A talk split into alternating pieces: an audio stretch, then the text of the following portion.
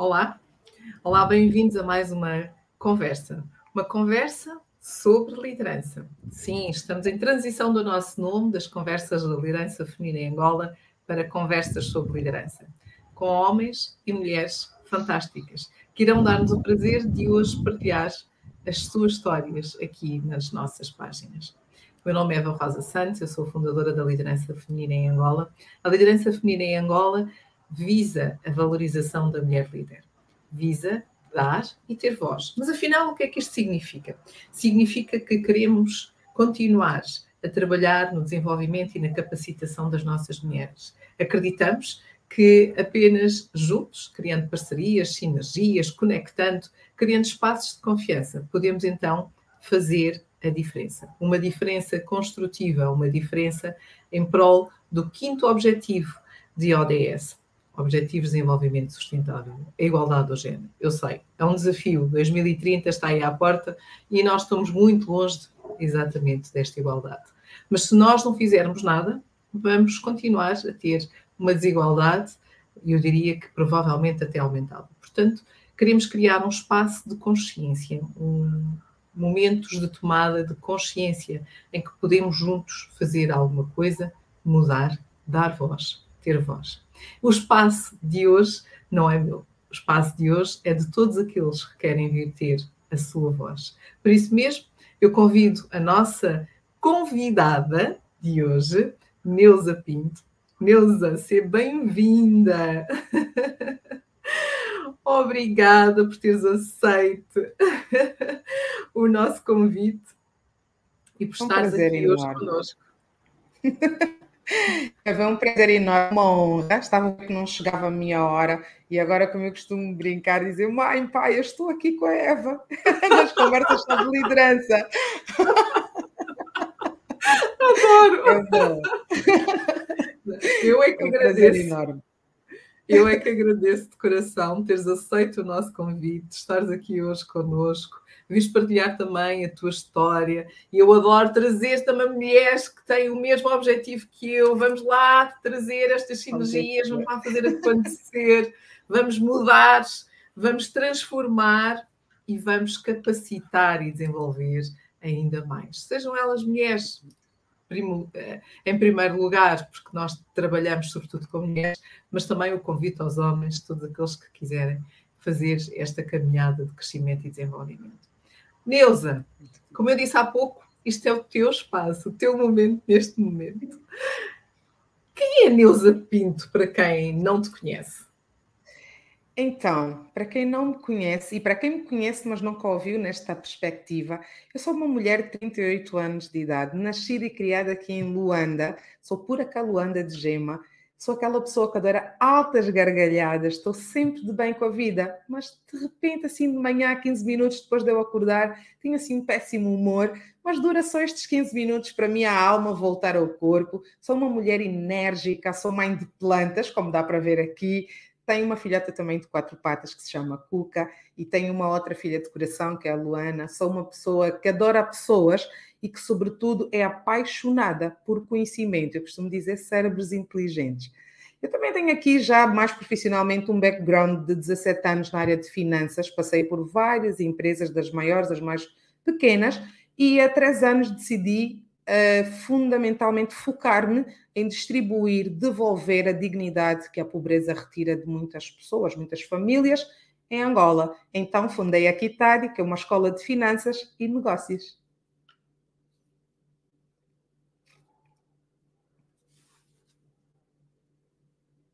Adoro. Isto de vez em quando os miúdos Tecnologia aqui, é o digital.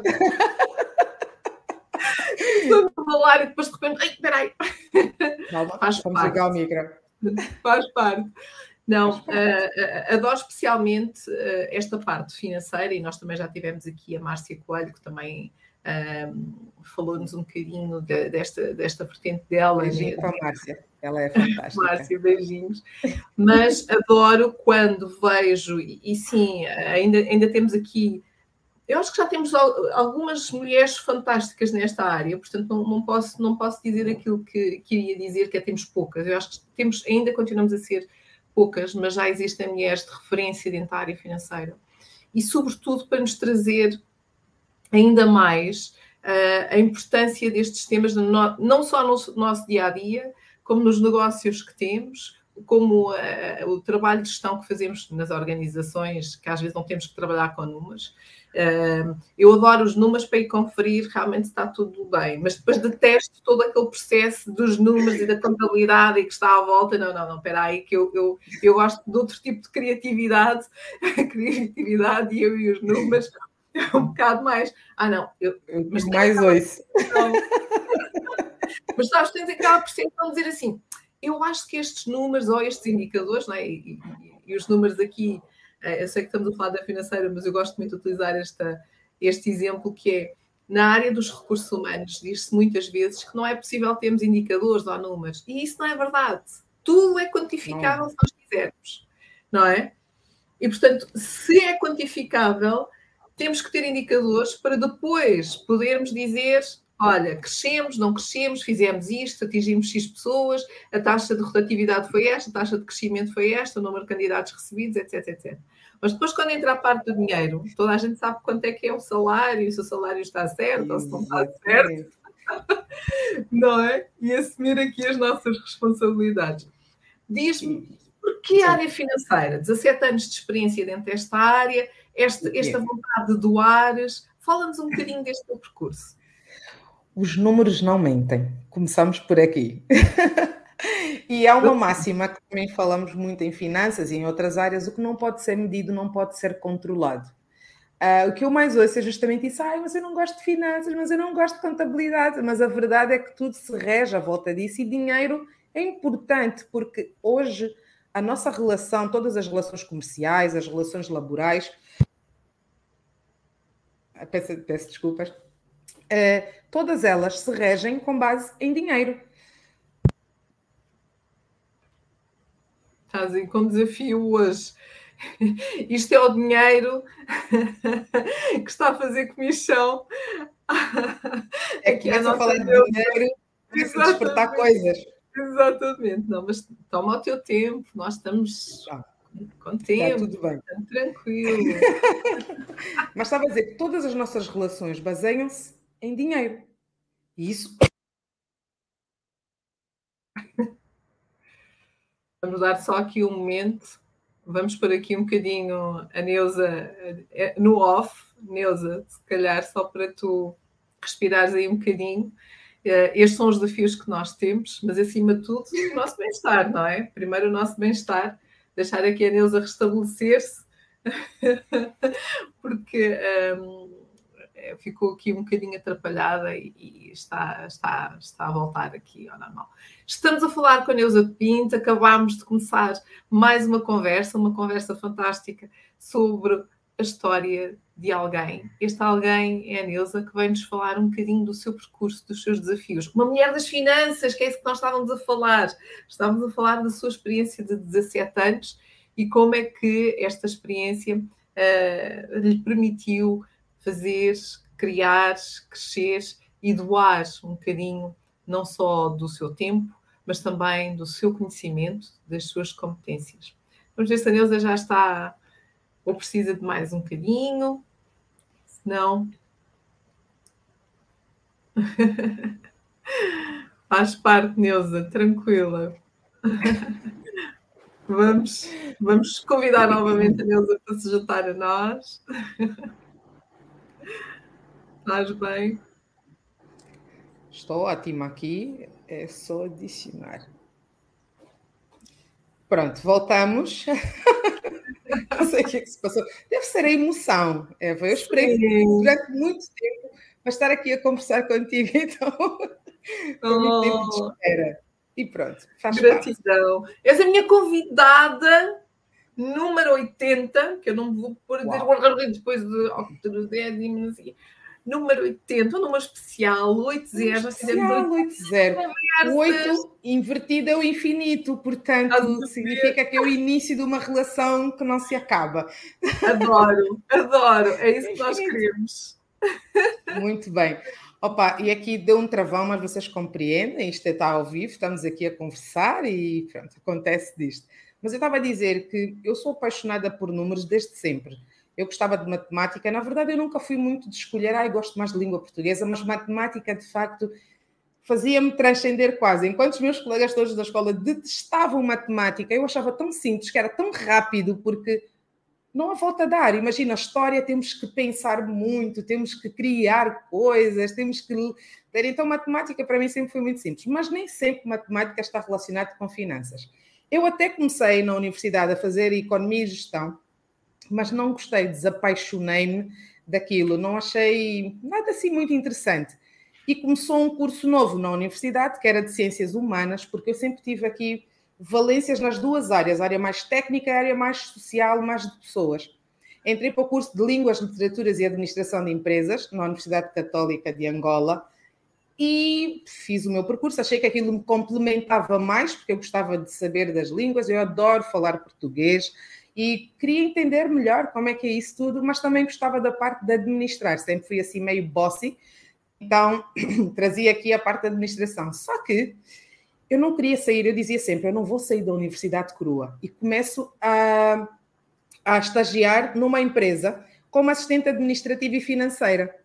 E eu é que preparava toda a informação para o contabilista. E aí nasce uma paixão. Mais uma vez, voltei a encantar-me pelos números, achei aquilo fascinante e percebi que se dominamos as finanças de uma empresa, se dominamos as finanças, se conseguimos gerir isso, nós conseguimos ter controle.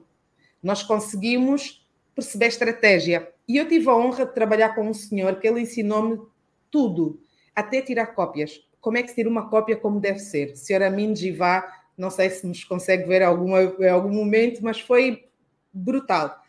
E eu apaixonei-me e fiquei neste tempo, depois fui trabalhar para uma das grandes consultoras do, do mundo e que estava aqui, que é a Deloitte.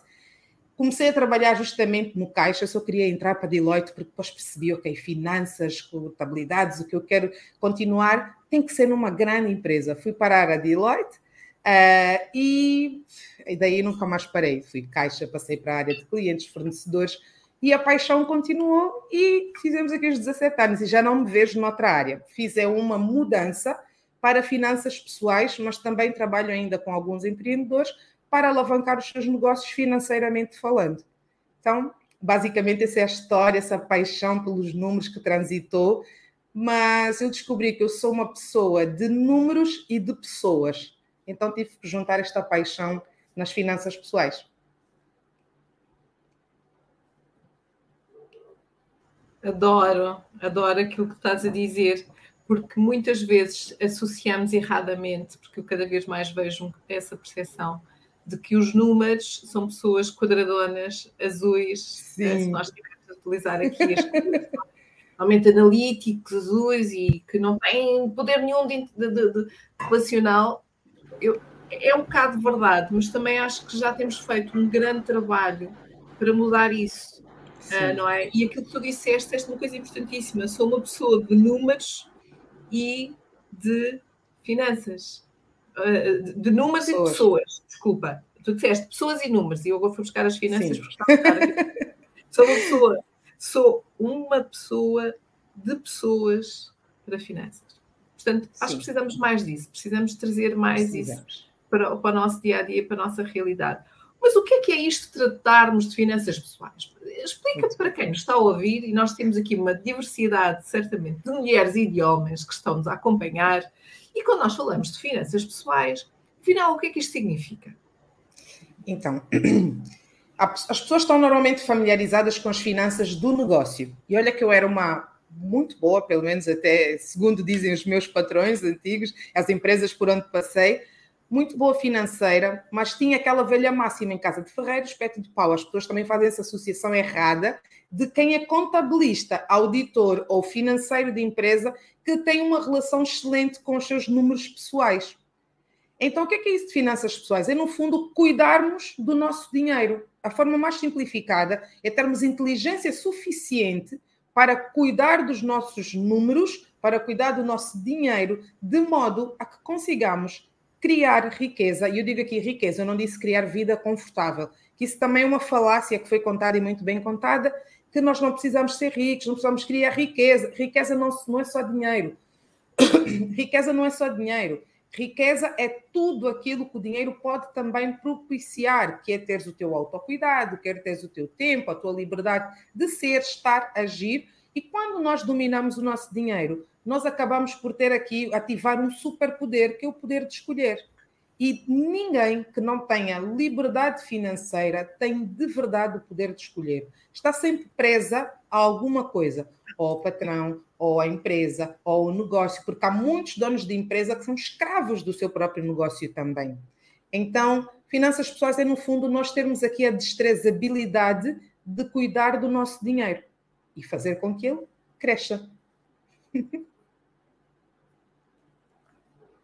E ser dono do nosso destino, ser dono do nosso dinheiro é fundamental. Que dicas é que tu podes partilhar connosco sobre isso?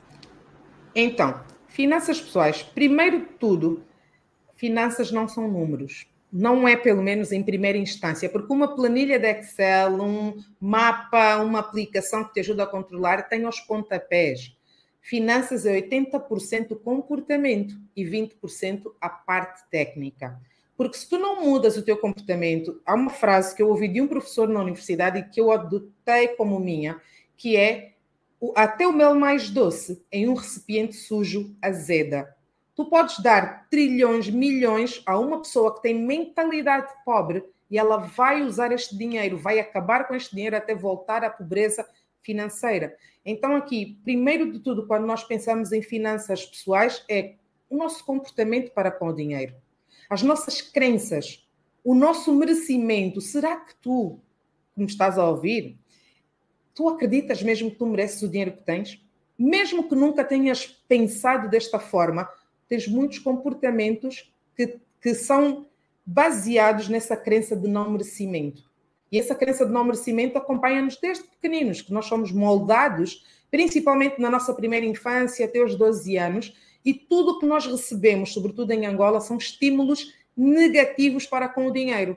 Menina não fala de dinheiro, menina não pode ser muito ambiciosa quando são rapazes, esse gosta muito de dinheiro, vai ser malandro, enfim, depois vem aquelas coisas, dinheiro não dá em árvore, dinheiro é muito difícil, e pais, atenção a outro ponto, nós relacionamos o dinheiro ao nosso trabalho, e muito bem. Só que o que é que acontece? Os pais, como é que falam do seu trabalho em casa? Como é que chegam a casa? Chateados, estressados, nervosos. De manhã, quando saem, saem muitas vezes de mau humor porque têm que ir. Então, para os nossos filhos, sobrinhos, é quase que uma, uma condenação.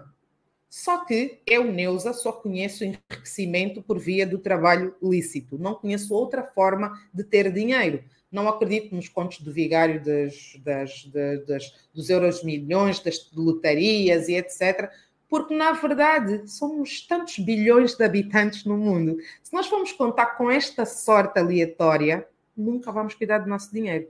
Então, primeiro de tudo, e se tem aqui alguma grande dica, alguma grande ferramenta, percebe o que é que tu queres, quem tu és de verdade, para onde é que estás a caminhar, quando é que queres chegar, como queres chegar, que tipo de vida tu queres ter, que tipo de pessoa tu queres ser. Então, antes de pensar num orçamento doméstico, em grandes dicas, em grandes coisas, faz-te primeiro estas perguntas, que no fundo é o teu autoconhecimento. E isso vai nortear os teus objetivos, as tuas escolhas e depois então os resultados que vais ter. Hum, adoro.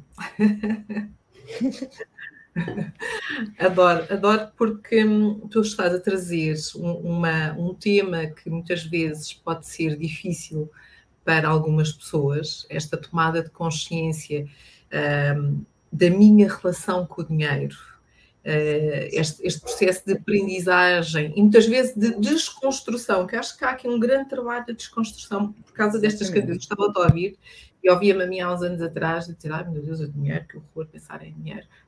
Ok, pensar em dinheiro é bom. Dinheiro nós é bom. Dinheiro faz bem. Sim, nós fizemos dele para ter alguma qualidade de vida. Mas é a forma como nos posicionamos face ao dinheiro é que faz toda a diferença. E por isso mesmo Exatamente. adorei que tu disseste o que é que tu queres, o que é que isto significa para ti, porque é que ele é importante para ti. Porque eu também cresci com essas crenças limitadoras, Neuza.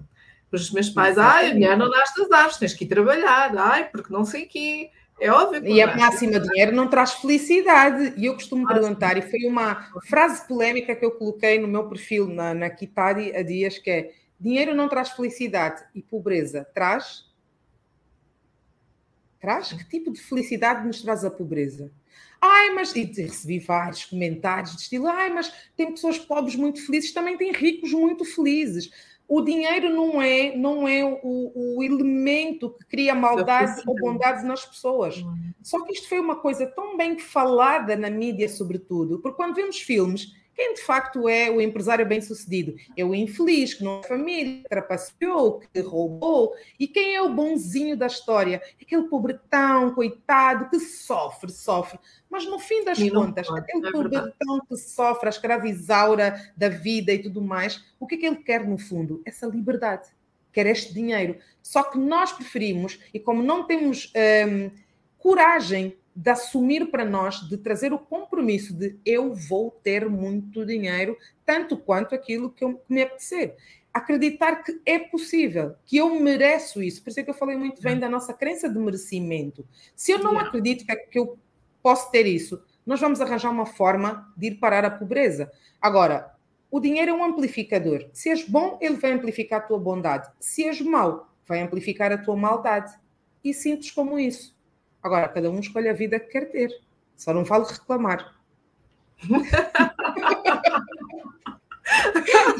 Adoro isso. Eu acho que, acima de tudo, esse reclamar é o que mais existe, não é? Uh, há muitas pessoas que, tendo muito dinheiro, não sempre dizer que não têm dinheiro, e mesmo uh, não tendo nada, toma, toma mais um bocadinho que eu partilho contigo. Eu, não gosto de pensar na pobreza e na riqueza assim, gosto de pensar na forma como nós podemos utilizar o dinheiro para nos trazer aquilo que pretendemos. E às vezes basta pensarmos e reformularmos as coisas de forma diferente. Se calhar Exatamente. com o mesmo valor, se eu, por exemplo, agora lembrar-me de uma coisa que, que nós fazemos pouco. Nós talvez não, eu, tu e algumas pessoas que nos estejam a ouvir, mas que a grande maioria faz pouco, que é investir no seu desenvolvimento. Ah, porque o outro fez o curso e tirou e aconteceu. Sim, mas há um investimento financeiro por trás também. Estás disposto a fazer esse investimento? Exatamente, porque, Eva, sejamos realistas Hoje na internet, assim como esta conversa, claro, vai acender luzes a muitas pessoas, mas ninguém entrega de graça aquilo que faz bem. E se faz isso, com o perdão da palavra, é burrice financeira. Eu digo os termos assim, é burrice. Porque se eu sei que tenho ouro na mão, mas onde é que alguém, dono de uma mina de diamantes, de ouro, entrega-te os diamantes na mão e olha, porque não é necessário. Nós temos é que, da maneira que digo, escolher a vida que queremos, não vale reclamar, é verdade, mas temos que fazer essas analogias. Porquê é que eu luto tanto contra isso? Porquê é que eu não quero investir em mim? Se eu sou o meu maior ativo, quando as pessoas entenderem que elas são o seu principal e maior ativo, que são uma empresa, que elas são um caixa, até a mentalidade enquanto trabalhador de uma instituição vai mudar. Que eu não estou a trabalhar para enriquecer o meu patrão, eu estou a trabalhar para mim para eu ganhar melhor, para ter melhores condições de vida, para eu conseguir construir algo. Porque eu vou sair daquela empresa, mas o meu legado vai ficar lá. E, e às vezes não é preciso sair, porque às vezes também eh, há esta noção. Hoje, hoje a sociedade, eh, as circunstâncias, nós queremos sair, porque, mas podemos manter-nos na, na, empresa em que estamos, fazer esse processo Exatamente. de aprendizagem contínuo, permanente, e às vezes até há empresas que proporcionam isso e as pessoas não aproveitam. Eh, aquilo que é mais me gostava e que eu dizia muitas vezes, enquanto diretora de recursos humanos, era: nós estamos a fazer a formação para vocês. Vocês é. levam este conhecimento, é vosso, é capacitação, é desenvolvimento. E aparece metade das pessoas na sala. É óbvio que uma pessoa depois pensa assim, então, mas se a empresa paga, investe, depois vão dizer, ah, a empresa não investe em mim. Começa é pela nossa atitude, pela nossa disponibilidade, pelo nosso querer aprender. Agora, saímos das organizações, o empreendedor, se ele não aprender também, há coisas que vai delegar, não é? Mas não aprender, Sim. como é que vai ficar? Não, Eva, e tem mais uma coisa, ainda bem que falas aqui do empreendedor. Nós falamos sobre finanças, falamos sobre enriquecimento. Contou-se uma mentira muito grande e bem contada e muito bonita e ornamentada, cheia de pedrinhas reluzentes, que o único caminho para nós termos liberdade, para nós termos, para nós nos realizarmos é o empreender. E isto está a matar muito boas pessoas. O que mais existe em Angola, daquilo que eu vejo, são empreendedores falidos. Porque agora é bonito dizer eu sou empreendedor. A realização não tem nada a ver com isso. Nós podemos nos realizar. Eu fui muito realizada dentro de empresas. Eu adoro o ambiente corporativo. Claro que depois nós podemos escolher o que fazer, mas não é no primeiro ano de carreira, sem tu entenderes por fazer e vais querer fazer essa transição. É possível crescer dentro das organizações, só que onde é que está a atitude desta pessoa? É a tal coisa, fazemos formações, não trazemos. E aqui vamos buscar um bocado como é que eu me lidero a minha vida. Estamos a falar de liderança. Tu te autolideras? Exatamente. Como é que tu conduzes a tua vida? Onde é que estão os planos da tua vida? Estão escritos aonde? Como é que tu, tu cumpres a tua agenda ou a agenda do outro? Então, tudo isso aqui, e vocês e podem dizer, mas isto é, é finanças? É, é posicionamento. É a tua capacidade de entrega, é a tua capacidade de envolvência eu, em alguns momentos, isso aqui pode ser polêmico, sou contra as empresas entregarem todas as formações de forma gratuita ao funcionário, porque ele não valoriza. E então, eu acho que temos também que começar a mudar um pouco este paradigma, e sobretudo em Angola ainda precisamos muito, é verdade. As pessoas saem muito cruas, seja das escolas, chegam muito cruas, e nós precisamos de ensinar básico do básico. Então, as empresas precisam de, de ter aqui um, um, espírito extremamente protetor, extremamente provedor. Mas a verdade é que muitas vezes estas pessoas não estão sequer motivadas, não estão sequer dentro daquilo que é a cultura da empresa para poderem entregar este valor e receber da empresa. Quando eu um bocado falei em sair da empresa, não era para empreender, mas podes sair, podes continuar e seja o que tu decidires para a tua vida. Eu quero fazer carreira nesta empresa, quero chegar até a posição do topo daqui a 5, 6 anos, 10 anos. Ou eu quero mudar de departamento, eu quero ir para outra empresa do grupo, eu quero ir para um outro ramo de negócio. Seja o que for que tu decidires, tu tens que assumir um compromisso contigo e não vai, a parte financeira não vai acompanhar. Se tu estiveres, eu, eu acho muito estranho pessoas estarem 5, 10 anos na mesma posição, a fazer exatamente a mesma coisa, com aquela pequena variação que tem quando, quando a empresa tem bons resultados, tu apanhas uma.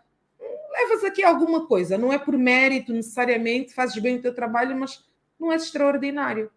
Pois bem, a excelência nunca é ignorada, a excelência faz barulho. E se tu ficares na média, tu vais ser mediano. Agora, se tu for excelente, não vais ficar cinco anos na mesma posição, fazer a mesma coisa reiteradamente. Então, há que pensar nisso. Não vais fazer as mesmas coisas. Eu acho muito estranho pessoas que têm muito pouca evolução. E eu aí sou um pouco mais dura, Eva. Eu pergunto, mas então o que é que tu estás aqui a fazer? O que é que tu estás aqui a fazer? Eu, eu, eu sabes que uma forma de tu, de tu uh, trazeres também as pessoas a essa tomada de consciência é, é os tais ditos contratos, em que se tu saís tens que devolver, mas mais uma vez isso é fácil. Para a grande maioria isso é fácil, paga-se e pronto. O, o que as pessoas, o que eu acho que é fundamental que as pessoas percebam é que o conhecimento é delas no Conhecimento final... não acorda um dia e diz Eva, tchau, beijinhos, não gosto mais de ti. Não é? E tu, tu tens estas oportunidades de desenvolvimento, de capacitação, não as utilizar, ah, são aquelas coisas que me cortam a alma. Ah, porque isto é prioritário. E é verdade, porque depois tu tens do outro lado a organização a exigir que tu faças o delivery, apresentes os relatórios, o que for, Sim. as apresentações todas e mais algumas, os relatórios mais alguns e todos os outros. Então, eu também digo, é importante haver um equilíbrio entre aquilo que se dá e oferece a nível de desenvolvimento e capacitação e aquilo que se exige. Sim. Eu, eu gostei da, da, parte em que tu falaste dos empreendedores um, uh, hum, e da frustração dos empreendedores, porque ser empreendedor não é nada, não é nada fácil, é um desafio, nós sabemos, É verdade. Mas tu tens 17, 17 anos de experiência. Eu tenho 25 quase. nós fizemos, e eu posso dizer que tive esta oportunidade, eu fiz carreira em empresas eh, e passei, eu já passei por todas as fases, portanto, eu não, eu não comecei a minha carreira profissional sendo diretora de recursos humanos. Exatamente, exatamente. É? Eu já fui assistente, já fui secretária, já fui técnica, já fui uh, estagiária, já passei por isso tudo. E eu acho e tudo que isso são fases importantes. Enriquecem-nos. Claro que o meu objetivo, não, não, eu quero chegar, eu quero ser diretora de recursos humanos. Eu, eu agora já não sou e nem quero ser diretora de recursos humanos. Sou e quero trabalhar nos meus projetos. Quero ir mais. E tu, Neuza, o que é que tu queres fazer mais? Então, falamos aqui um bocado, vou falar da componente mais uh, do meu coração. Eu começo a estudar finanças pessoais por, por uh, problemas específicos, por, uh, por, por traumas até dentro da família, por causa da falência do meu pai, e que foi um baque muito forte. Eu já trabalhava, já era dona de mim e tudo mais, mas eu tenho irmãos mais novos. Isso gerou aqui um problema muito, muito, muito delicado e complicado na minha família. E então eu comecei a observar e a perceber que se eu não fizesse alguma coisa, eu estaria no mesmo caminho que o meu pai. Que eu trabalhava, trabalhava muito bem, tinha muito bons resultados, tinha bons prémios de produtividade, sempre tive destaque nas organizações onde estive, mesmo não exercendo cargos em, em administração, assim, mas na parte da gestão mais sénior, na parte da ciência, eu sempre consegui, mesmo quando era caixa na Deloitte Tesoureira, eu conseguia ter destaque nas organizações, mas eu percebia que parecia que tinha traças, bichinhos uh, que comiam o meu dinheiro. E como muitos de vocês vão identificar, eu quantas e quantas vezes me questionava, mas onde é que o meu dinheiro foi? se eu já sei que eu, eu, preciso de mudar, mas demorou, levou tempo para eu mudar, ainda é um processo, não está perfeito, todos os dias é uma construção. E eu percebi que neste processo, grande parte das famílias angolanas vive o mesmo, ou uma falência, ou uma frustração que nós nem sabemos. Famílias descobrem-se endividadas quando os pais morrem, ou vivem aquela vida numa casa onde falta dinheiro, há muito mais problemas. Não significa que nas casas com dinheiro não haja problemas, mas até doenças, tudo, seja lá o que for, a pobreza não te permite ser inteiro. Não te permite escolher coisas. Então, hoje o meu objetivo, eu passei por estas empresas e passei por empresas extremamente renomadas, multinacionais, e percebi que eu precisava de juntar a minha habilidade com finanças, a minha habilidade com as pessoas e levar um movimento que mudasse as pessoas de dentro para fora, arrancar aquela. Tanto que a Kitari começou por sendo um, um projeto de 90 dias, um programa, chama Kitari Detox Financeira, é mesmo arrancar as toxinas financeiras, aquilo que nos prende, que nos trava, os maus hábitos, os medos, aquelas crenças mais profundas que nós nem sabemos que temos, até ir lá alguém e cutucar e dizer, pá, afinal eu tenho aqui esta crença. Então eu percebi que podia liderar este movimento rumo à devolução da dignidade que o dinheiro muitas vezes nos retira quando ele não existe. Então a minha hoje o meu maior sonho é criar um maior instituto de finanças pessoais e de negócios para trazer muitos mais angolanos a experimentarem a liberdade financeira, que aí depois ativa a liberdade de ser, de escolher, de estar, mas tornar isto possível e não uma utopia tornar isto possível e que as pessoas não pensem, Neuza, tu hoje falas porque tu já tens mamoras na zona mais nobre de Luanda, tens um escritório muito bom, a tua vida está bem, estás organizada, mas nem sempre foi assim. Eu agora estou a fazer um movimento para o mês de março, que é Finanças para Mulheres, e convido todas as mulheres a participarem, que é uma homenagem à minha mãe que ela passou por muito, desde violência doméstica, deixar de viver numa casa confortável e para uma casa no limiar, da, numa pobreza extrema, nem estamos a falar de que haviam alturas que não havia o que comer. Portanto, e ela conseguiu sair disto e construir uma vida mais digna. Então, a minha missão hoje é trazer essa dignidade, trazer essa liberdade, trazer essa possibilidade, mostrar às pessoas que existe mais abundância do que escassez no mundo. E se existe muita abundância, por que, que eu tenho que ser escasso? Então, eu quero que todo mundo, no fim do dia, se faça essa pergunta. Se existem ouro, diamantes, existem riquezas absolutas, petróleo, árvores, água, por que, que eu tenho que ser escasso? Então, a minha missão é responder esta pergunta: por que é que tu tens que ser escasso? E junto contigo, junto contigo que me estás a ouvir, junto aqui com os angolanos que querem, nós vamos transformando vidas. E na Quitade, hoje, já foram mais de 3 mil vidas tocadas e transformadas. Então, vamos neste movimento porque é possível. Se existe abundância, porque é que tu tens que ser escasso? Podes fazer esse exercício hoje que nos ouves e responde. E depois podes mandar para mim ou podes mandar para a Eva, ou que quiserem no Instagram, nas outras plataformas, para respondermos juntos isso. O teu microfone está desligado, Eva. Os desafios. Eu estava a dizer que nós temos que voltar a reforçar, para quem não estava atento, a questão que tu colocaste, que é. Queres ser tu a dizer ou digo eu? Se, se o mundo é tão abundante, por que é que tu tens que ser escasso? Será que este é o teu destino final? A escassez? Ouviram a Neuza? Tem resposta? Não tem a resposta, ela pode nos ajudar a encontrar essa resposta. Exatamente, vamos juntos. Vamos juntos. Vamos trabalhar em conjunto, todos nós juntos. É uma frase da Vera Daves, a nossa ministra das Finanças, que ela diz: Todos juntos somos poucos para a causa das finanças pessoais, da educação financeira. A educação financeira vem como um meio para libertar as mulheres da violência, as crianças da, da, da, escravatura moderna, o tráfico de crianças, de mulheres, sobretudo. Quando eu falo finanças, não é só para nós podermos viajar e comprar o sapato A, o sapato B. É para tu entenderes que se tu hoje que tens a possibilidade de enriquecer e não o fazes, estás a condenar mais uma mulher, mais uma criança, mais uma pessoa à violência, à violência, à pobreza extrema. Porque, Eva, se nós hoje não tivéssemos melhores financeiramente, nós não empregávamos uma senhora na nossa casa, não teríamos motoristas, não, emprego a outras pessoas, não daríamos empregos a social medias, a designers. Quanto mais eu cresço, mais pessoas eu ajudo neste processo. É menos uma mulher que está no desemprego.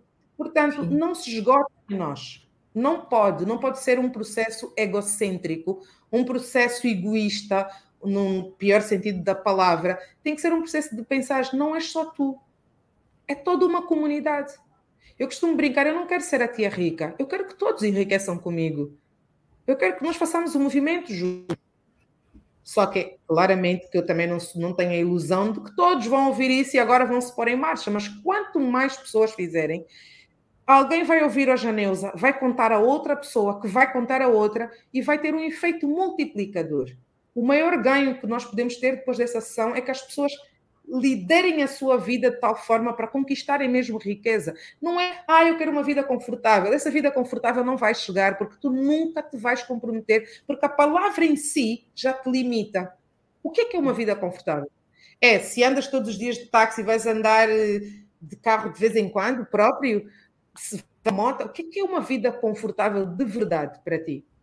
Esta, uhum. esta frase, ah, eu quero uma vida confortável, esconde medo, esconde crenças, esconde muitas coisas. Então é preciso essa abertura. Olha para ti ao espelho, pergunta quando os teus filhos amanhã se lembrarem de ti, quando os teus colegas, quando já não estiveres aqui, como é que serás lembrado? Nós morremos quando o último dos homens, disse um, um, um filósofo, deixa de falar o nosso nome. Que legado estás a deixar tu? da pessoa que estava na parte da solução ou da pessoa que estava na parte do problema.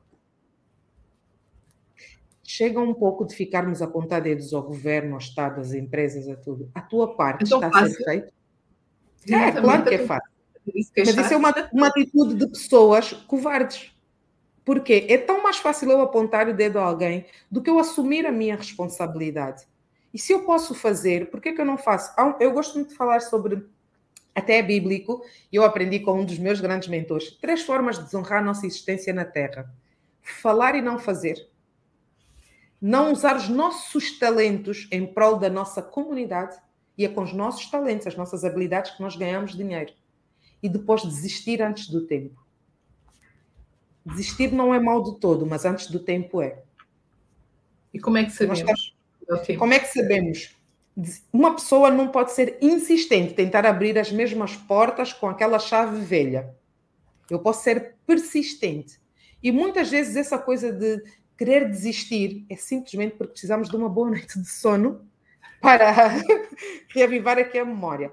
Quando é que eu acho que é preciso tu desistires? Quando isso te está a adoecer. Quando isso te faz mal. Quando aquilo que tu que não é querer os resultados prontos, mas que nunca consegues encontrar tranquilidade e paz no processo. Dificuldades vamos ter sempre, sacrifícios também. Sacrifício é ofício sagrado. Quando, nós, quando eu comecei a entender que sacrifício é ofício sagrado, significa que eu não estou a fazer e não é para eu estar triste, para eu estar cansada, para eu estar. Claro que eu tenho os meus momentos, eu não estou aqui a dizer que eu sou uma, a, a monja a Cohen, nem nada disso, mas a verdade é que. Quando ela deve ter mesmo ela, também tem. Ela está num grau mais evoluído que nós, né? Exatamente. E ela dedicou muitas coisas pequenas aqui do dia a dia para poder viver essa plenitude também. Que eu ainda não tenho. Mas a minha questão aqui é: quando tu começas a sair um pouco de ti e olhar a situação de fora, quando o problema é deste tamanho e tu cresces mais um pouco, tu engoles o problema. Quando o problema cresce mais, tu cresces mais, engoles o problema. Porque tendencialmente, quando nós não conseguimos resolver um problema, ou quando nós atiramos aí para o canto, ele volta em outra proporção, até nós resolvermos. Portanto, empurrar as coisas para debaixo do tapete vai dar pessoas completamente frustradas, uhum. tristes, e chegar ao fim da vida com arrependimentos de eu podia ter feito mais. Eu acho que eu, eu podem dizer que a Neuza, sei lá, caiu muitas vezes, que meteu-se em projetos, que fez tudo, mas ninguém vai poder dizer eu não posso morrer com arrependimento de podia ter feito mais, eu era capaz. Eu acho que isso deve te dar uma vontade de, não sei, de voltar, e não, não sabemos de ninguém que voltou, porque tu sabes, estás a olhar fora de e dizes: Eu podia ter feito mais, eu podia ter feito melhor, eu podia ter recalculado a minha rota e não ter desistido. Eu podia ter ido buscar ajuda com a Eva. Eu podia ter ido buscar ajuda com outras pessoas. Então, é um pouco isso. Se não te adoece, se de facto, mesmo que te dê resultados lentos durante um, um período, tu vais perceber que vais ter resultados lentos, mas que em algum momento, quando tu tracionares, os resultados virão com mais força. Agora, ficar parado vai te dar só varizes, mais nada. Nada, só varizes. Ficar parado não é opção. Não é opção. Adoro. Adoro, adoro. Ficar parado não é opção. Elza, nós estamos quase na nossa reta final, não sei se sabes. É Sim, isso passa tão rápido. Não, mas ainda temos tempo aqui para, para falar de duas coisas que eu considero e que são sempre muito importantes.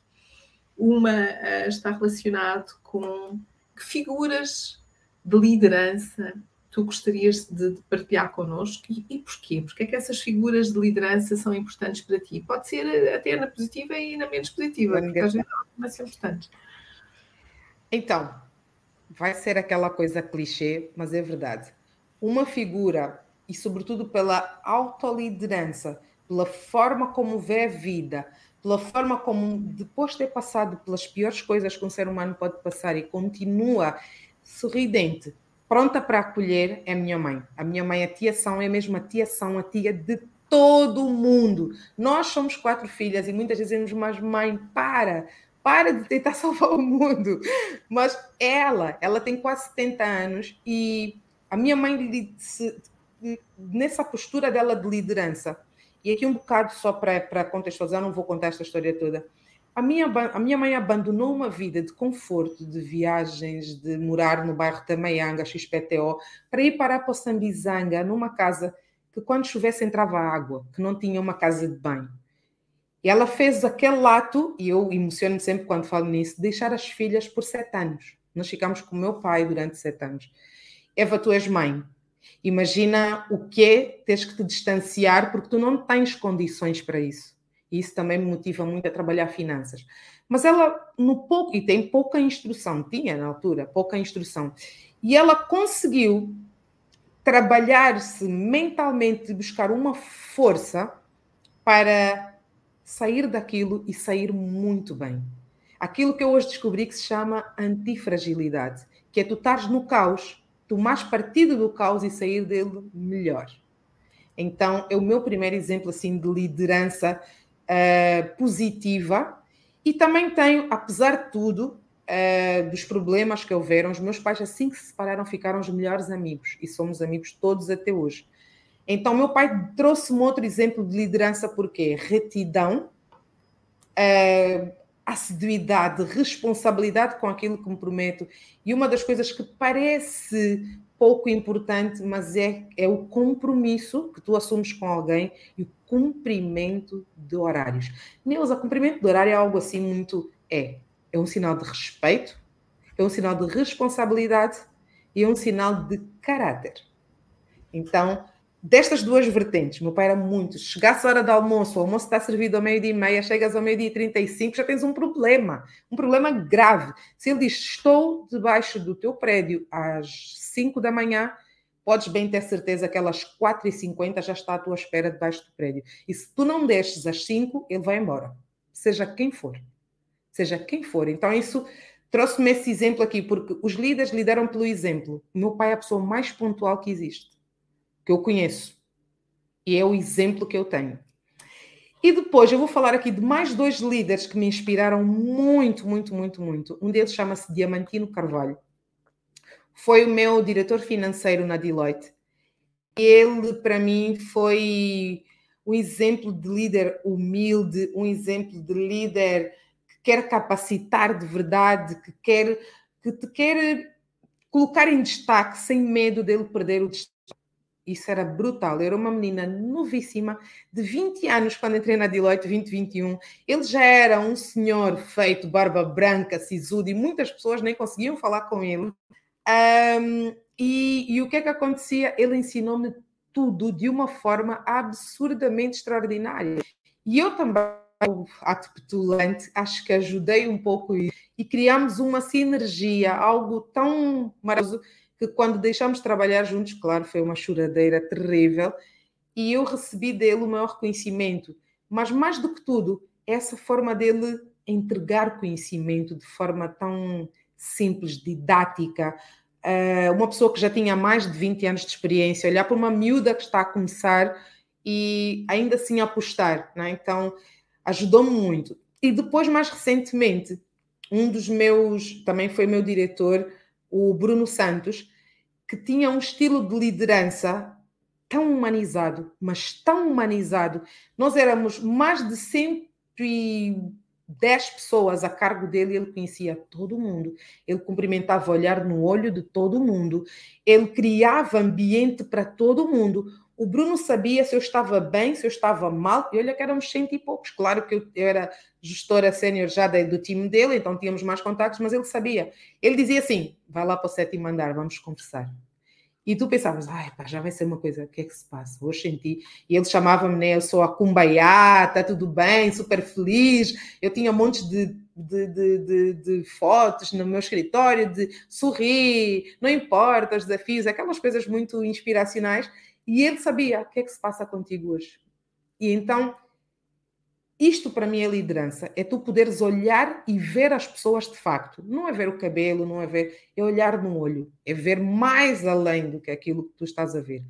Que o líder, para mim, do futuro e o líder de hoje, que até chamam em muitas, nos Estados Unidos, no Brasil, líder 4.0 é aquele que consegue olhar para a pessoa e ver uma pessoa antes de um trabalhador, antes de um colaborador.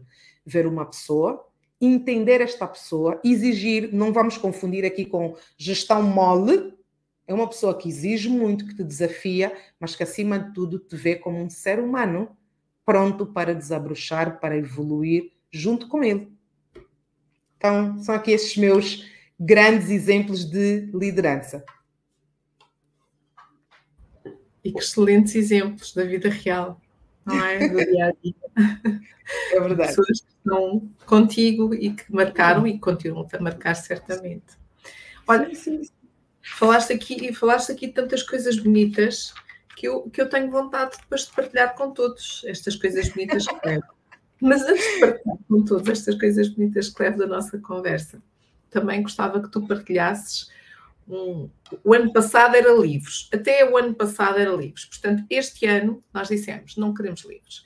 Este ano nós queremos que os nossos convidados partilhem um filme, uma música, uma série que os tenha impactado, que adorem, que faça sentido na sua vida e porquê. Neuza, o que é que vais partilhar connosco hoje?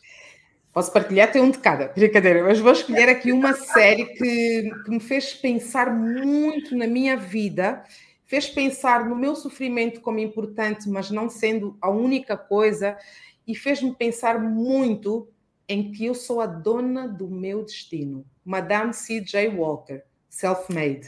Yes.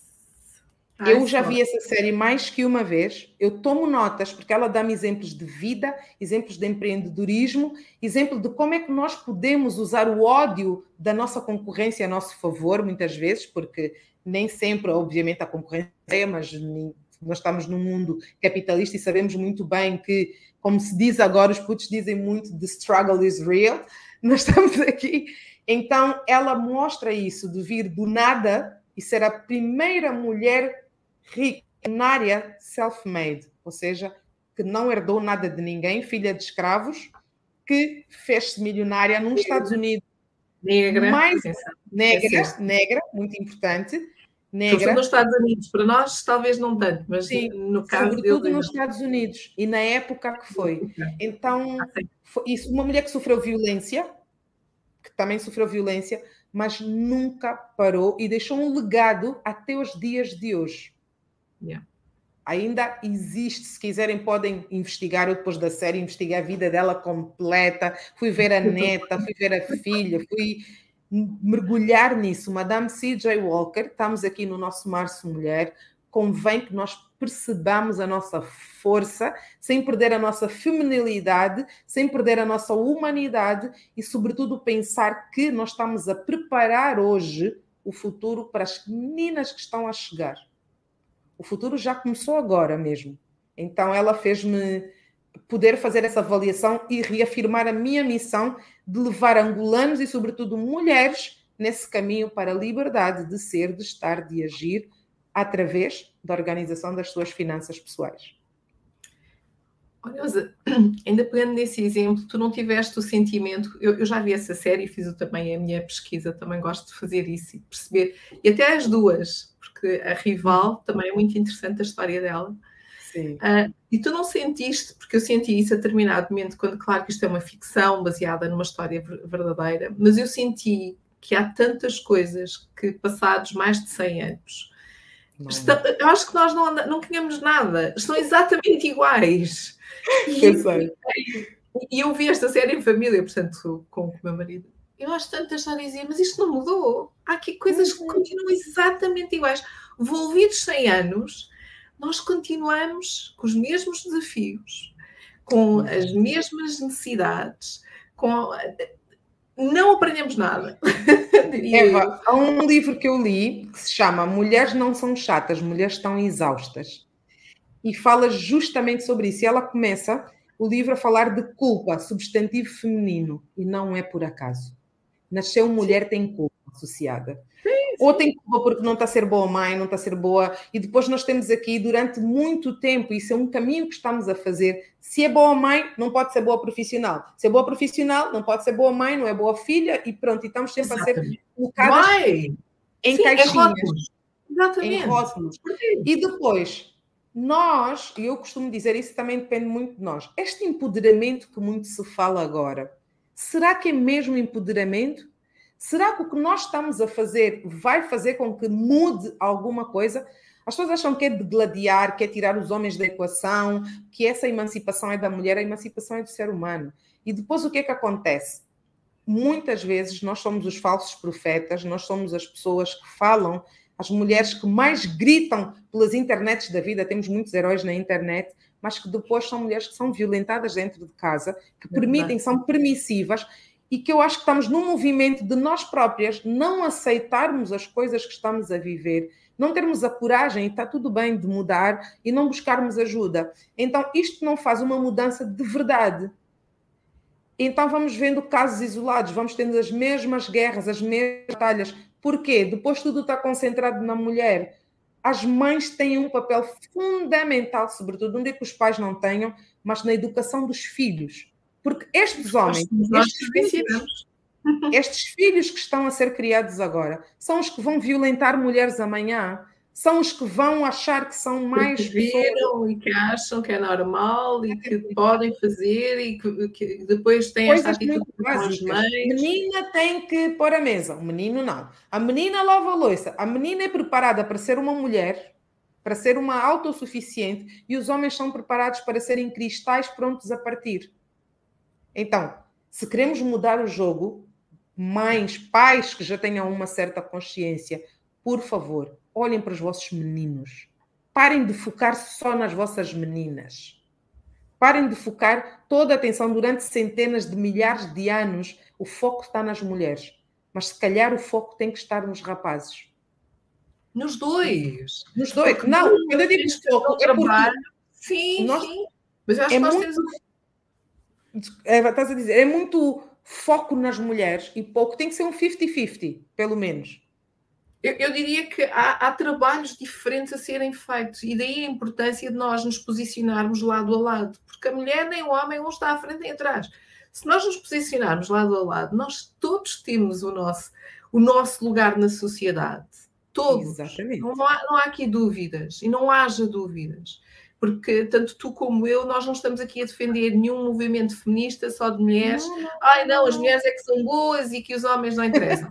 De todo! Pá, eu gosto dos meus homens na minha vida e quero continuar a ter os meus Sim. homens na minha vida. E eu também. Mas, mas eu quero que eles percebam as minhas necessidades, tal como eu percebo as deles, e eu, como mulher, quero estar à vontade para estar em funções de liderança e de responsabilidade. Para estar em funções de liderança, para poder sair à rua é, sem medo, como pessoa, ter direito de transitar pela vida como pessoa. Quando eu falava do foco, não é porque é para esquecer as mulheres, mas é porque o spotlight esteve sempre nas mulheres. As mulheres, as mulheres, as líderes do lar, as mulheres, as mulheres, as mulheres, as mulheres, as mulheres. Calma, calma, segura um pouco. As mulheres estão fartas desta mensagem.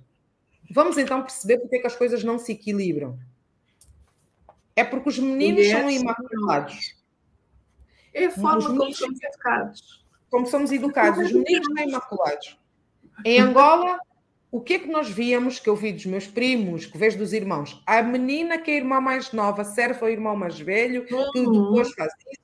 Meninas fazem isso, homens só deitam lixo, mas as meninas é que fazem tudo, tudo, tudo dentro de uma casa. Não estou a dizer que se tenha que inverter papéis. Depois, quando se fala de família, homem e mulher que decidiram casar, o acordo do casal é que vale. O que é combinado não sai caro. Então, temos que, é que perceber. Mas mesmo aí ainda temos muito trabalho. Eu acho que nós muito. temos um trabalho imenso. Que, que... É um trabalho que vai levar pelo menos mais um milénio. Eu gostava de discordar contigo. Gostava.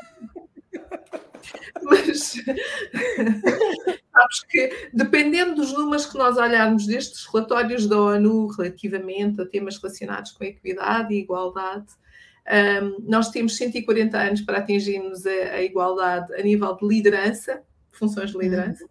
mas depois temos quase três décadas se formos olhar para outros critérios. Portanto, escolham qual é o critério que temos. Três décadas, menos que três é, décadas. Eu acho que esses estudos são maravilhosos, mas, por exemplo, quem está a estudar as mulheres da Chibia? Estas mulheres da Chibia é daqui a 140 anos? Aqui, África, Angola?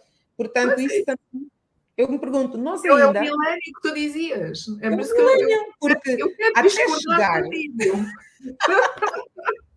Mas até chegar a Ondiva, lá naquela, naquela comunidade mais remota, vai levar o seu tempo. Vai. E também será que aquela comunidade precisa agora desta nossa inovação de estudo? Talvez também não. Então é um processo. Mas o que eu acredito muito é que, para mim, só existe uma forma de empoderar quem quer que seja pela via do conhecimento que leva para a ação. Os meus alunos todos sabem dessa frase, eu encerro todas as palestras e cursos da mesma forma. Conhecimento que não leva para a ação é igual à ignorância. Tu estás no fundo do poço, tem uma escada ao teu lado para tu trepares e saíres. Se não souberes como se trepa, tu vais continuar lá embaixo. Se, se não tiveres tentado, praticado, tu vais continuar lá embaixo. Não interessa só teres um conhecimento, ah, isto é uma escada, pode-me fazer sair daqui. Tu sabes como trepar? Tu conseguiste já trepar? Então, conhecimento que não leva para ação é igual à ignorância. Nós temos é que começar a pôr-nos em marcha. E eu acredito que entregando, fazendo uma estratégia de takeaway sell, está aqui, tu entregas, está aqui, servido, vem buscar o que é teu. Yeah. Se tu vieres buscar o que é teu, está tudo bem. Agora, dizer Eva vai para a esquerda, Eva vai para a direita, nós seres humanos não vamos. Até podemos dizer, ah, vai. Primeiro, é liderar pelo exemplo. Vamos muito. Eu acho que ainda há muitas pessoas que seguem só vai para a direita, vai para a esquerda e não têm capacidade de olhar para as coisas como gostariam ou que podem. Sabes, esta nossa conversa dava mais duas horas de conversa. Portanto, é verdade. Já não é, é, é, uma masterclass que nós temos que preparar aí para, para dinamizar as para, pessoas exatamente. a terem voz, a darem voz, a, a, a, também pegando neste tema financeiro. Vamos criar umas coisas giras. Como Com tu certeza. disseste, é, por isso que as coisas é o oito, o infinito. Vamos Sim, aí. é o infinito. Deus, agora de eu então partilhar contigo e com todos aqueles que nos assistem aquilo que eu levo da minha conversa de hoje. Pode ser? Pode ser, claro. A minha convidada de hoje é a Neuza Pinto. Então, vou falar um bocadinho sobre ela. Neuza Pinto. Neuza, pegaste-me há bocadinho. Para quem não sabe, o nosso início foi um desafio. A Neuza Pinto é de Luanda, de boas gargalhadas, uma mulher cheia de energia e que adora plantas. É uma mãe de plantas. Filha da Cuca de quatro patas e uma filha de coração. Em 2020, com cerca de 17 anos de experiência na área financeira, decidiu ser fundadora e criar a Quitade Finanças. E com isso impactar nas nossas mulheres. Acredita na área financeira porque há uma razão. Os números não mentem. Passou pela economia e gestão, desapaixonou-se por esta área, depois foi para línguas e literatura e depois, entretanto, voltou a redescobrir os números que achou fascinante. Achou fascinante este tema. Descobriu na Deloitte e foi de paixão. Mudou, fiz a mudança. E hoje trabalhar este tema a nível das finanças pessoais. Considera-se uma pessoa de pessoas e de finanças que melhor podemos nós ter. Cuidar dos nossos números, isto porquê? Porque ela própria não cuidava dos seus números. E por isso, cuidar dos nossos números é criar riqueza. E não é só na riqueza financeira. Quando controlamos o nosso dinheiro, somos donos do nosso destino. Podemos fazer a diferença. Porque as finanças, as finanças não são só números. É acima de tudo 80% comportamento e 20% técnico. Comportamento este, crenças para com o dinheiro. Como é que tu olhas para o dinheiro? O que é que, o que, é que ele significa? Será que acreditas mesmo que o dinheiro que tens, porque é que ele é importante? Que tipo de vida queres ter?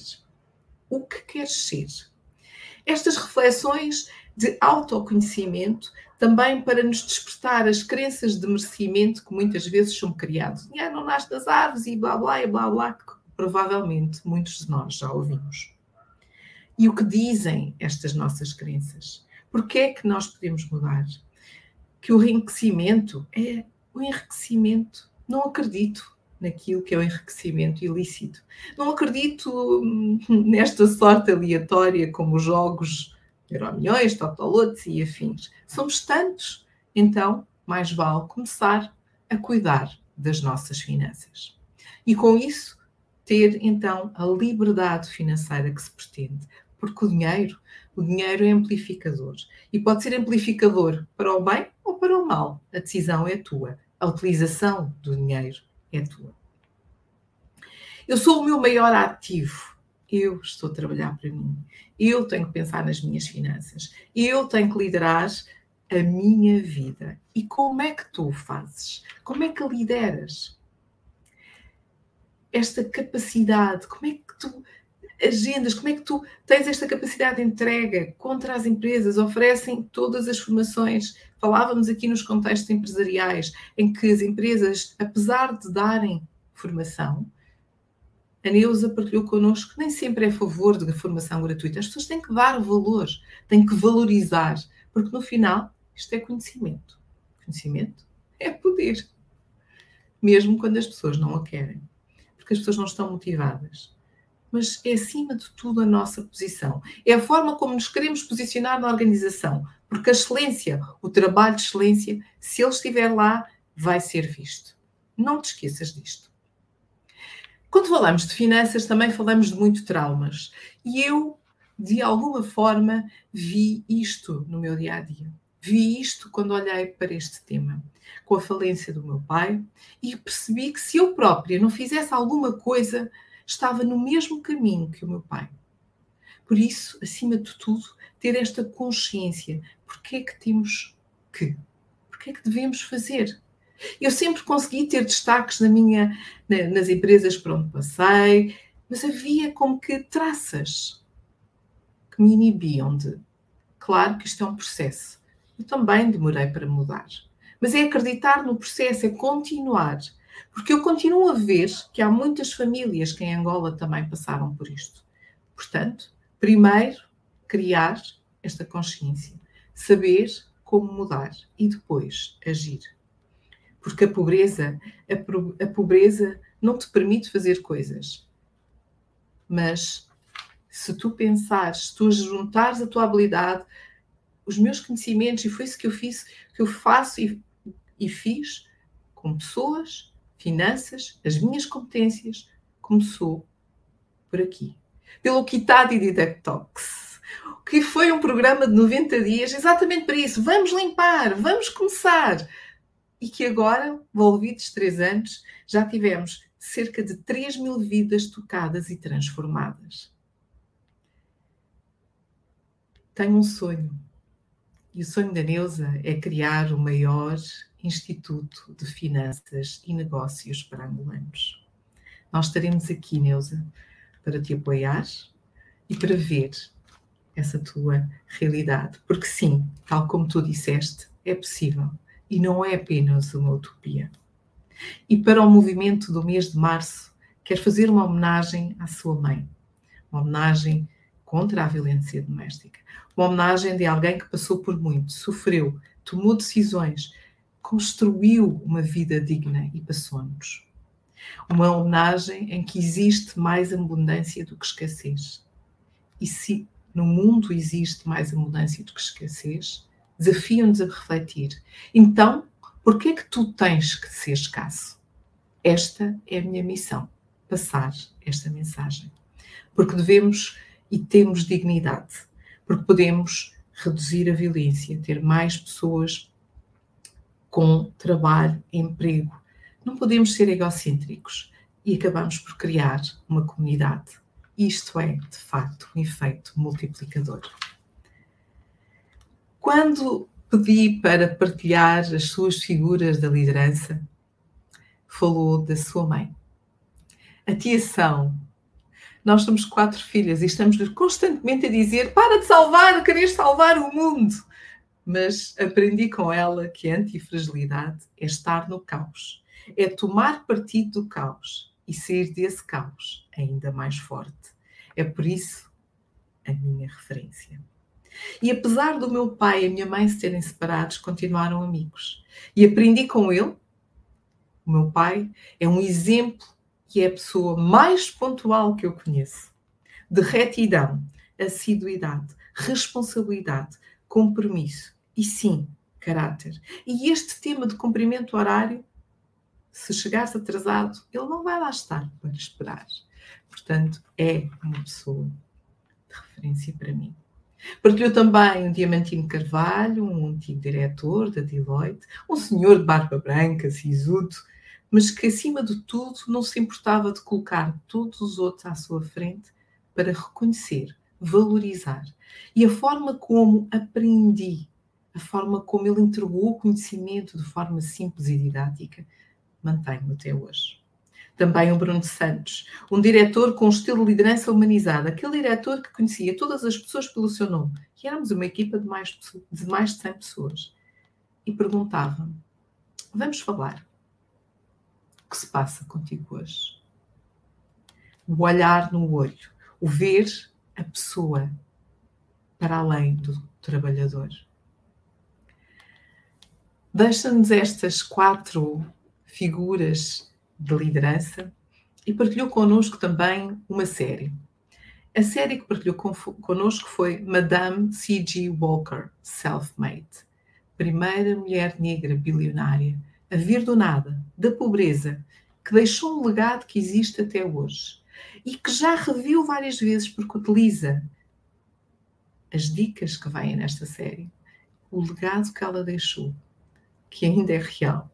E por isso mesmo começámos a conversar um bocadinho sobre isto, sobre o futuro, sobre o passado e sobre aquilo que ainda podemos construir para a frente, sobre os desafios que existem entre educar os meninos e as meninas e que a questão da emancipação não é uma questão de mulheres e homens, é do ser humano. E nós temos que nos posicionar dessa forma do ser humano. Porque o caminho é para a frente. E empoderar é conhecimento. Conhecimento que leve para a ação. Isto é aquilo que eu levo hoje da minha conversa com a Neuza. Neuza. Eva, na língua da minha mãe, Kidila, porque eu estou arrepiada. Acho que ninguém nunca me leu desta forma. Uh, é uma honra e acho que é por isso que eu estava muito ansiosa para este encontro. Eu fiquei aqui muitas vezes a concentrar-me para os meus olhos não marejarem aqui não começar, mas porque, não para reprimir as minhas emoções, porque cada vez mais eu entendo que elas precisam de ser extravasadas, mas foi muito bonito ouvir na tua voz doce, veludada, com cuidado e mostra algo que nos dias de hoje é raro. É, falamos muito de empatia, mas o que é empatia se não é ouvir com atenção a outra pessoa? Essa escuta ativa, esse querer ouvir para me entender antes de qualquer outra coisa. Então, eu sinto-me muito, muito, muito lisonjeada, muito orgulhosa, estou extremamente arrepiada, porque acho que de facto a Eva é que vai ter que começar a ler a minha, a minha biografia, sítio que eu for, vai ter que gravar. Quando me pedirem, Neuza, a tua biografia, ou quem és tu? Está aqui a gravação da Eva. Pronto. Olha, essa é uma novidade. Mais uma coisa, Eva: se tudo falhar, a Eva vira a pessoa que lê as biografias da melhor forma possível Exatamente. e que faz aqui o apanhado.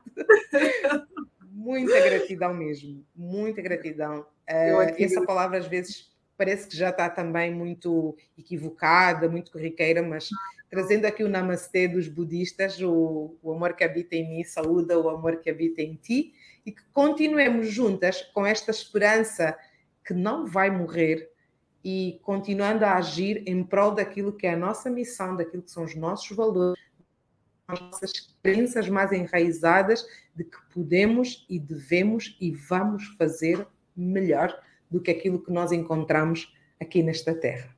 Eva. Sempre. Olha, eu ia te pedir para tu fechares, mas tu já fechaste sem.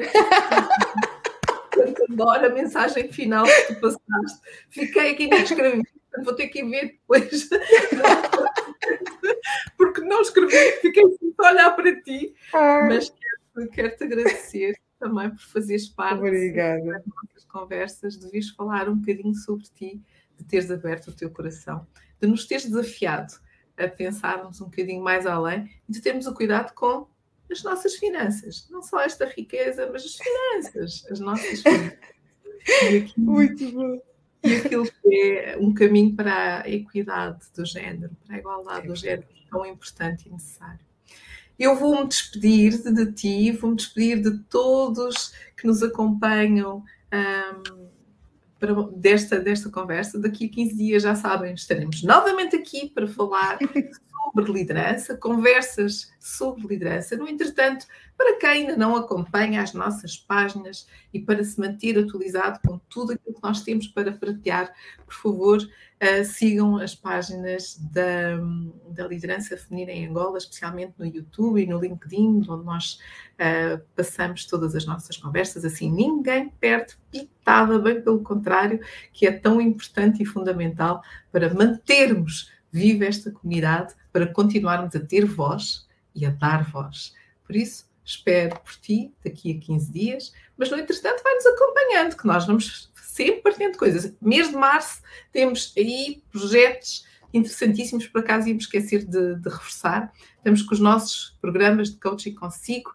vejam as nossas redes, porque hum, estamos à procura de mulheres que queiram continuar-se a desenvolver, hum, a ir mais longe e a capacitarem-se. Lembram-se da nossa conversa que eu tive com a Neuza hoje na parte do desenvolvimento?